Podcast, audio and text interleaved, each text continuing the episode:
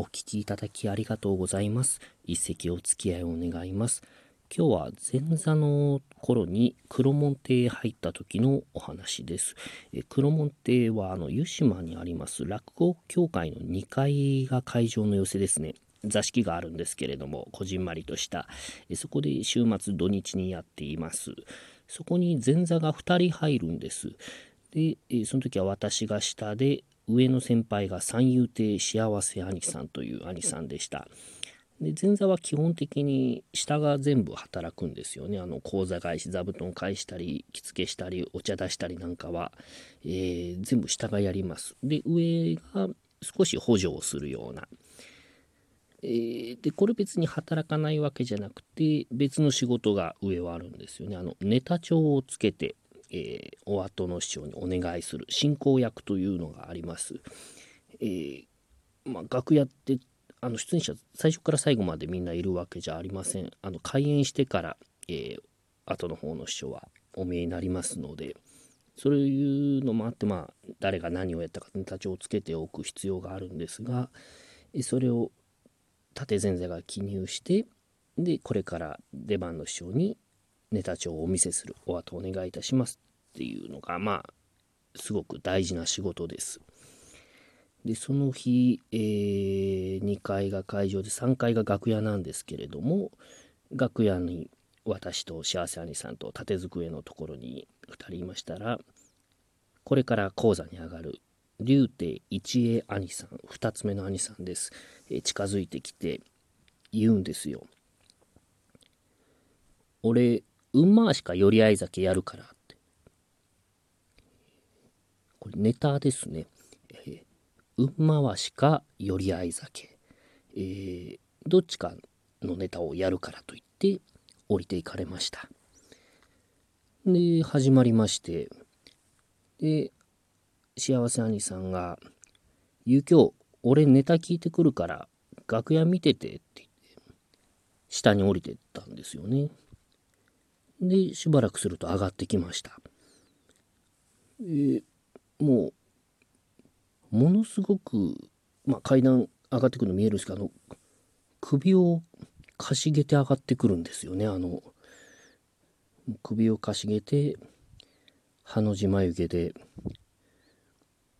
もう、なんていう、あ、兄さん、一兄さんネタがわからなかったんだなって顔ですね。あの、もう、はてな顔ですね。で、この兄貴さんが古典落語にあんまり詳しくないんですよね。新作派だったんですけど、えー、そう。